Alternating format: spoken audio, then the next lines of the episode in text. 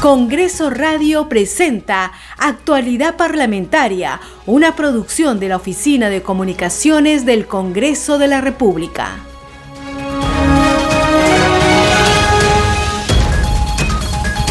Muy buenos días, bienvenidos a Actualidad Parlamentaria, el noticiero de las mañanas de Congreso Radio, un Congreso para todos. Hoy lunes 4 de abril de 2022, inicio de semana, estamos con ustedes Franco Roldán en los controles y José Trujillo Ripamonti en la conducción. Estas son las principales actividades desarrolladas en el Parlamento Nacional. Este programa se escucha en las regiones del país gracias a las siguientes emisoras. Radio Inca Tropical de Abancay en Apurímac, Cinética Radio en Ayacucho, Radio TV Shalom Plus de Tingo María, Radio Las Vegas y Radio Star de Mollendo en Arequipa, Radio Madre de Dios de Puerto Maldonado, Radio Amazónica de Satipo en Junín, Radio TV Perú de Juliaca en Puno, Radio Amistad de Lambayeque, Radio El Pueblo de Ayacucho, Radio Satel Perú de Lampa en Puno, Radio La Voz del Valle de Aplau en Arequipa, Radio Líder de la Unión en Piura y Radio Victoria de Ocros en Huamanga, Ayacucho. Estos son nuestros titulares.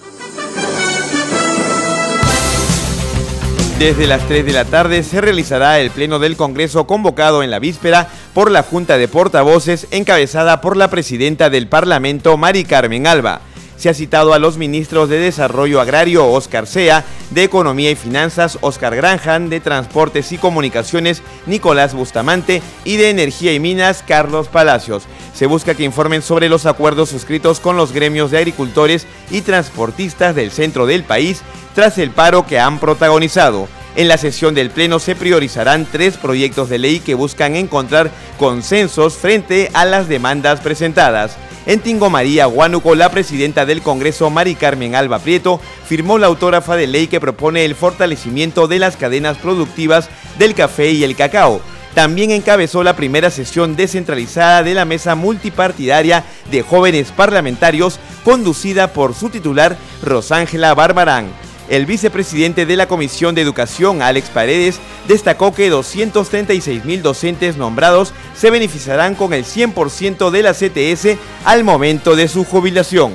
Adelantó que en la sesión de hoy de la Comisión de Presupuesto expondrá los proyectos de ley que extienden este beneficio a los docentes contratados de institutos superiores y auxiliares de educación nombrados y contratados.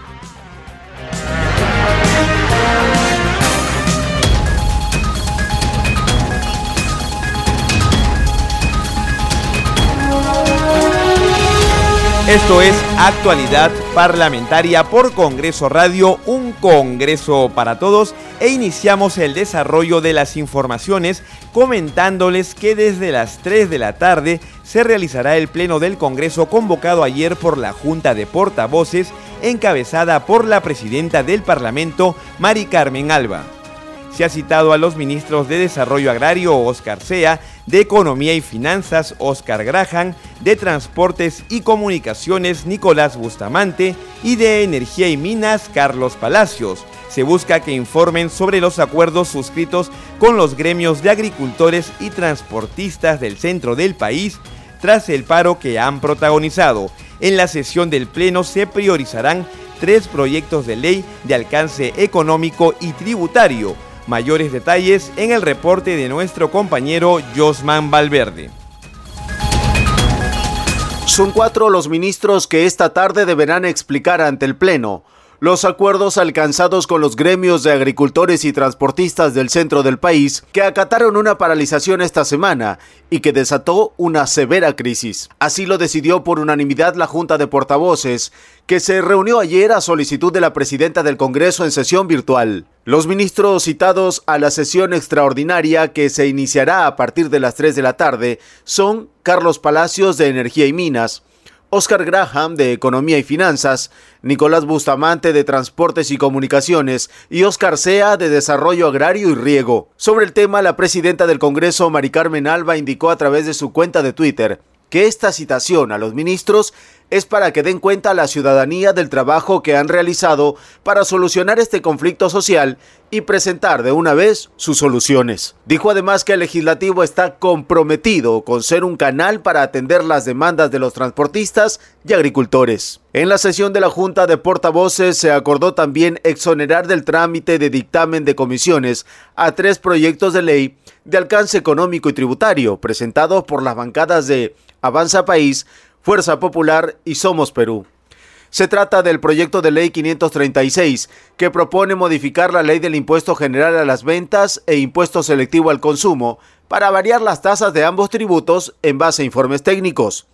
La otra propuesta es el proyecto de ley 1590 que exonera el pago del impuesto selectivo al consumo a todos los diésel y las gasolinas de 84, 90, 95 y 97 octanos hasta el 31 de diciembre del 2022. La tercera proposición legislativa igualmente exonerada del trámite de dictamen es el proyecto de ley 1541 que plantea modificar la ley del IGB e ISC para exonerar el pago del impuesto selectivo al consumo por 90 días. Continuamos con las informaciones en actualidad parlamentaria por Congreso Radio, un Congreso para todos. Y ahora les contamos que en Tingo María, región Huánuco, la presidenta del Congreso, Mari Carmen Alba Prieto, firmó la autógrafa de ley que propone el fortalecimiento de las cadenas productivas del café y el cacao. La norma busca mejorar la productividad, competitividad y la sostenibilidad de los referidos productos en el mercado nacional e internacional. Además, autoriza al Instituto Nacional de Innovación Agraria, INIA, a implementar estaciones experimentales agrarias con infraestructura y equipamiento tecnológico para ampliar la producción de café y cacao en el país. La titular del Poder Legislativo también encabezó en Huánuco la primera sesión descentralizada de la mesa multipartidaria de jóvenes parlamentarios conducida por su titular Rosángela Barbarán. Escuchemos el informe de nuestro compañero Ricardo Alba. Se trató del primer encuentro macroregional centro de autoridades y trabajadores jóvenes, evento organizado por la Mesa Multipartidaria de Jóvenes Parlamentarios del Congreso de la República. La actividad, que se realizó en la Universidad Hermilio Valdizán, contó con la participación de representantes de Huancavelica, Ayacucho, Pasco, Junín y el anfitrión Huánuco. Sentimos capaces de poder ayudar a nuestro país en el tema de la economía. La creación, implementación y ejecución del Sistema Nacional de Incubadora y Centro de Innovación Empresarial. Hoy en día las universidades ya tienen centros de incubación empresarial, pero ¿qué es lo que falta? Falta un sistema pues, que pueda eh, darle un mayor soporte a esto. Debemos hablar sobre el fortalecimiento de la educación en sus distintos ámbitos. Eso nos debe garantizar calidad educativa y a la vez una preparación garantizada.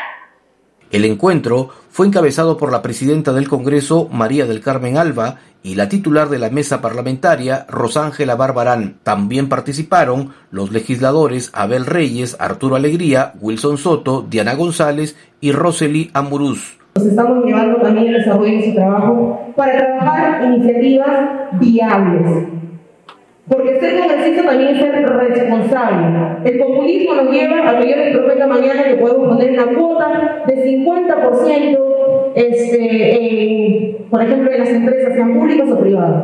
Pero eso no nos lleva a ser responsables. Luego, la delegación parlamentaria se trasladó hasta Tingo María. En la Universidad Nacional Agraria de la Selva, UNAS, se realizó la primera sesión descentralizada de la Mesa de Jóvenes Parlamentarios. Allí tras escuchar las propuestas y necesidades de los jóvenes, la presidenta del primer poder del Estado se comprometió en legislar para garantizar empleo digno para ellos. Y que no te paguen como mano de obra barata, que no se aprovechen de que los jóvenes no tienen esa experiencia y que necesitan y tienen eh, la necesidad de trabajar la redundancia y que se aprovechen de la juventud.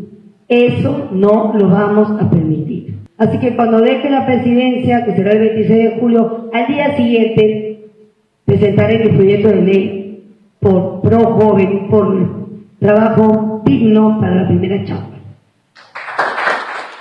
Por su parte, Barbarán Reyes adelantó que promoverá una norma para facilitar los emprendimientos e ideas de negocio de este sector poblacional. Nosotros queremos que en los próximos congresos haya más jóvenes, porque necesitamos de esa energía, de esa fuerza, de ese coraje.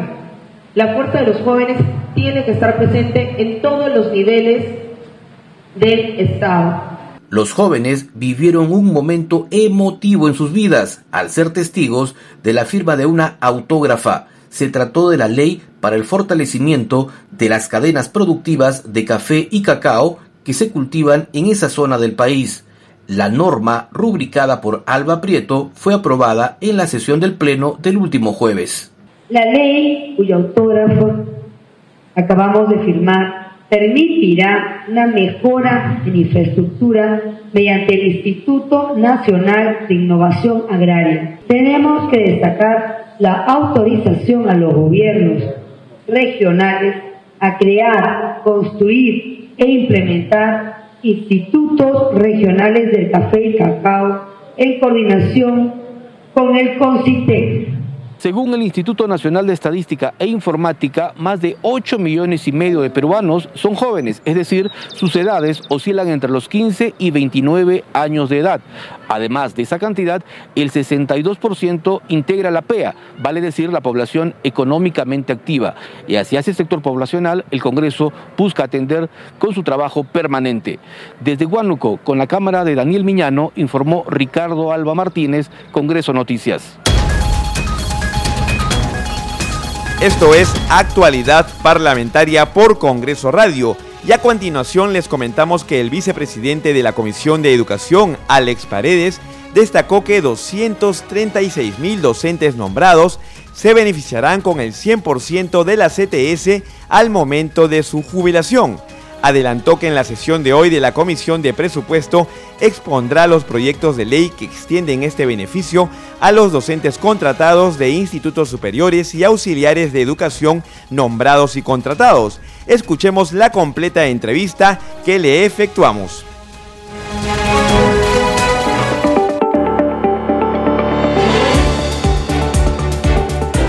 En Congreso Radio, un Congreso para todos, esta es la entrevista. Establecemos contacto telefónico con el congresista Alex Paredes, vicepresidente de la Comisión de Educación, para conversar sobre la aprobación en el seno del Pleno del Congreso de la República del dictamen de allanamiento a las observaciones planteadas por el Poder Ejecutivo sobre el pago del 100% de la compensación por tiempo de servicios a los docentes nombrados. Un gusto tenerlo en Congreso Radio, congresista Alex Paredes. Muchas gracias gracias por la gentileza y a disposición de lo que quisieran que absolvamos. Congresista Paredes, quisiéramos que nos explique el significado del agradecimiento expresado por diferentes congresistas tras la aprobación de este dictamen. Yo creo que lo menos que podíamos hacer eh, dentro de una, una conducta valorativa, ética, deontológica, nuestra gratitud eh, sintetizada en esa palabra gracias, gracias Congreso. Y personalizado en la presidenta, en la señora María del Carmen Alba Prieto, que nos representa a los 130 congresistas, a los grupos parlamentarios por haber apoyado primero en la Comisión de Educación, Juventud y Deporte, en su momento este proyecto de ley sobre el reconocimiento y el pago de la compensación de tiempo de servicios, y ayer reiterar y ratificar eh, esa votación por todos los grupos parlamentarios para que siga siendo de unanimidad la aprobación de este proyecto de ley. Creo que es lo menos que podíamos hacer y por lo menos los eh, maestros y maestras que por un acto histórico estamos siendo parte de este Congreso de República, teníamos que expresarlo, manifestarlo a nombre de los más de 550 mil profesionales en educación que somos, pero que a la fecha, nombrados en instituciones educativas públicas, somos 236 mil. Quiere decir que ese número van a ser beneficiarios de esta ley y en camino estarán los más de 180 mil maestros contratados que en algún momento ocuparán nuestro lugar. ¿Qué significa para la vida de los docentes nombrados de nuestro país, congresista Paredes, la aprobación de este dictamen en el Pleno del Congreso? Como tú lo señalas, esta situación de la compensación de tiempo de servicios es como quien dice el final de la vida laboral de un trabajador. Entonces nosotros, con números, ¿qué significa una compensación de tiempo de servicios? Si el día de hoy uno cesa, el pago que se te va a hacer tiene una fórmula de cálculo. ¿Cuál es? El 14% de tu remuneración total por año trabajado. Puesto en números, hoy la primera escala magisterial te da un sueldo total de 2.400. Le aplicas el 14%, estamos hablando de alrededor de 300 nuevos soles. Y si has trabajado 30 años, multiplicas 300 por 30, estamos hablando de 9 mil soles que recibirías hoy sin esta ley. Pero si tú cesas después de publicada en el peruano la ley, entonces tienes que cambiar la fórmula de cálculo. Ya tendrías que decir una remuneración total sobre el mismo ejemplo. Primera escala, gana 2.400. Trabajé 30 años, entonces multiplica 2.400 por 30 años. ¿Cuánto significa eso? Significa 72.000 soles. Pregunto yo, ¿hay o no hay diferencia entre 9.000 y 72.000? Claro que sí. ¿Y eso qué permite? Que en los años que te queda de vida, por lo menos tengas calidad en ese final. Esa es la gratitud que nosotros sentimos. ¿Qué otros retos en materia legislativa se tienen con respecto a la comunidad educativa magisterial? Bueno, está encaminado y manifiesto el proyecto de ley 653-2021-CR de nuestra autoría, donde estamos planteando lo mismo para otros miembros de la familia del magisterio. Y me refiero a los docentes contratados, para que ellos al finalizar su contrato reciban como CTS una remuneración total.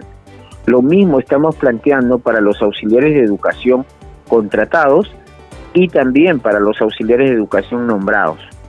Esos están considerados en este proyecto de ley 653 y de igual manera, en la misma dirección, el proyecto 689-2021-CR de nuestra autoría que busca que el mismo derecho tengan los docentes de los institutos superiores. Aquellos que trabajan en estos institutos superiores no se les calcula sobre el total.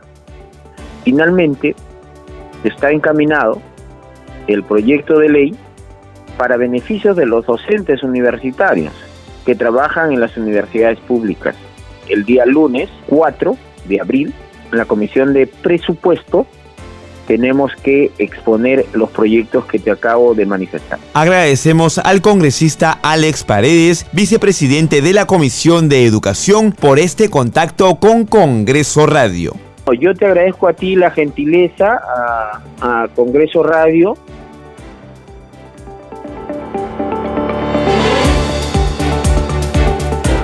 Escucha todas las entrevistas de Congreso Radio ingresando a arroba radio-congreso en Twitter y a radiocongreso.perú en Facebook, así como a nuestras cuentas de podcast en Spotify, Apple Podcast, Google Podcast y SoundCloud.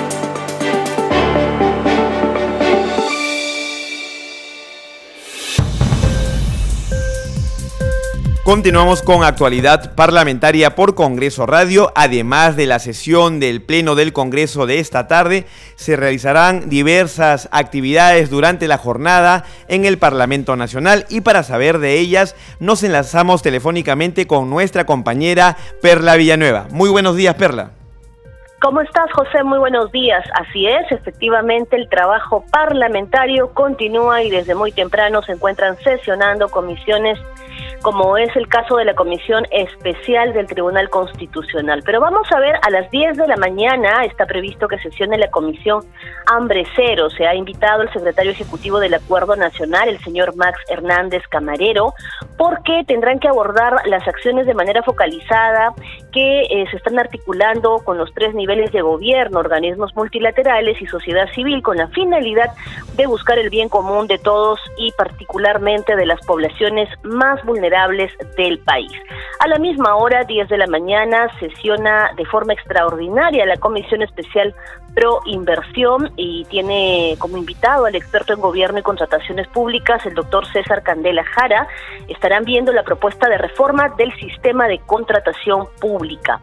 A eh, las 11 de la mañana sesionará la Comisión de Relaciones Exteriores. Se tiene previsto que se sustente el proyecto de ley que propone establecer la expulsión de extranjeros que atenten contra la seguridad ciudadana y la tranquilidad pública, así como también otros temas en agenda. Al mediodía sesionará la Comisión de Producción, recibirá representantes de los gremios de pescadores quienes deberán brindar su opinión respecto al proyecto de ley que propone la ley de pesca. A la una y media de la tarde sesionará la Comisión de la Mujer. Está invitada la especialista de la Juntía de la Mujer de Defensoría del Pueblo, la señora Diana Portal Farfán. Tendrán que ver las supervisiones realizadas a las entidades públicas respecto al trabajo de prevención de violencia de género en el marco de la ley, entre otros temas. A la misma hora, una y media, continúa la sesión extraordinaria de la Comisión Especial del Tribunal Constitucional. Como ya sabemos, a las 3 de la tarde sesionará el Pleno de la Representación Nacional, a las 4 de la tarde sesionará la Comisión de Vivienda, a las 5 de la tarde lo hará la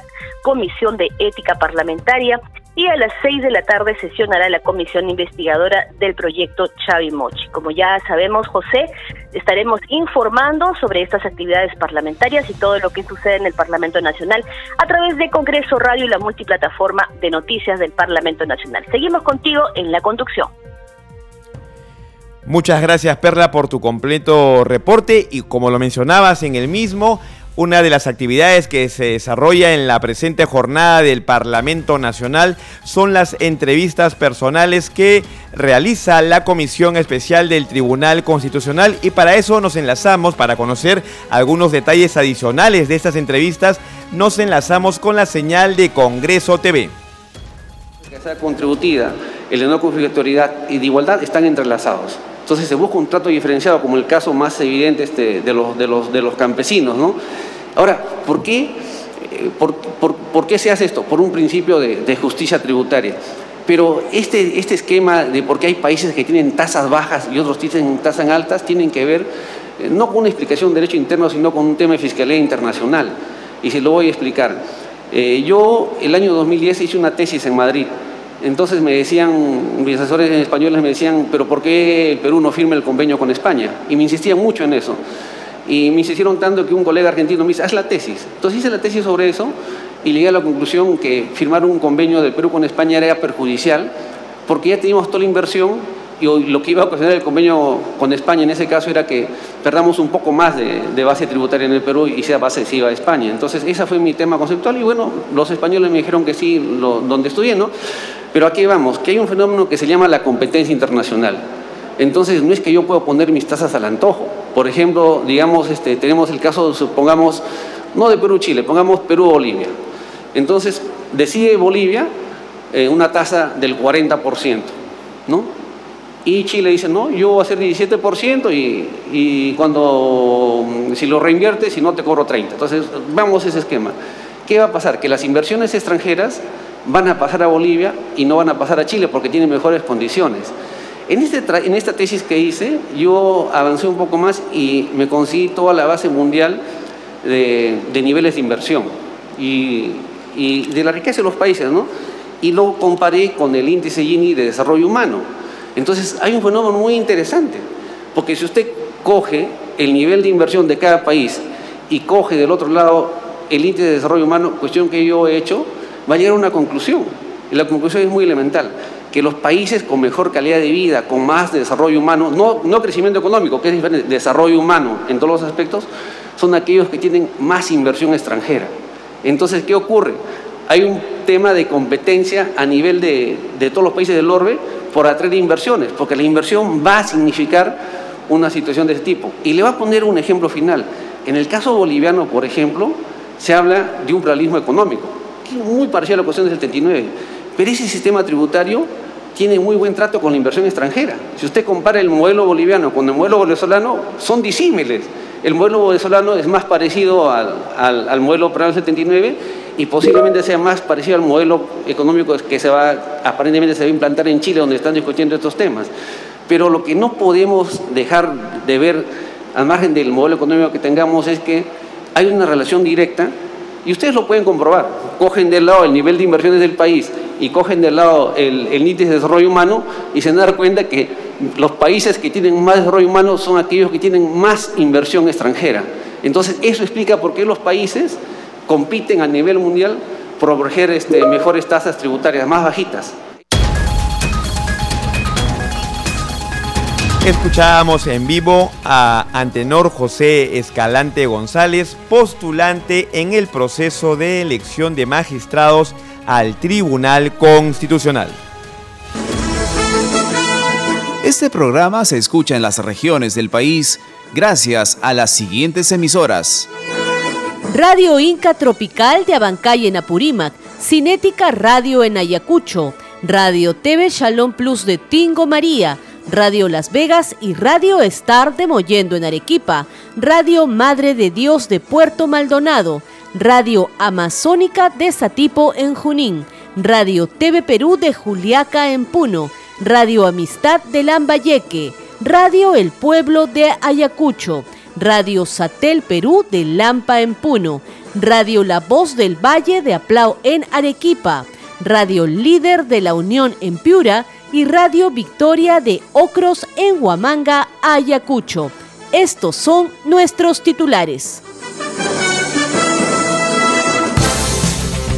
Desde las 3 de la tarde se realizará el Pleno del Congreso convocado en la víspera por la Junta de Portavoces encabezada por la presidenta del Parlamento, Mari Carmen Alba. Se ha citado a los ministros de Desarrollo Agrario, Oscar Sea, de Economía y Finanzas, Oscar Graham, de Transportes y Comunicaciones, Nicolás Bustamante, y de Energía y Minas, Carlos Palacios. Se busca que informen sobre los acuerdos suscritos con los gremios de agricultores y transportistas del centro del país tras el paro que han protagonizado. En la sesión del Pleno se priorizarán tres proyectos de ley que buscan encontrar consensos frente a las demandas presentadas.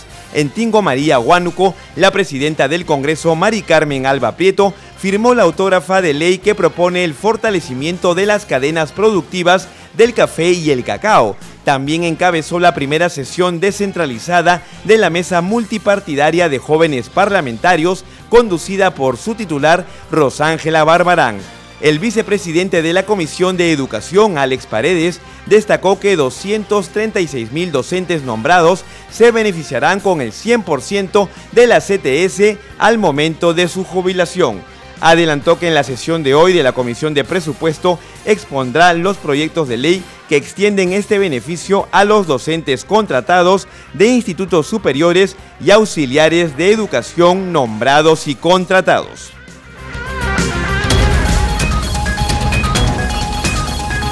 De esta manera llegamos al final de actualidad parlamentaria por Congreso Radio, un Congreso para todos. Estuvimos con ustedes Franco Roldán en los controles y José Trujillo Ripamonti en la conducción. Muy buen lunes.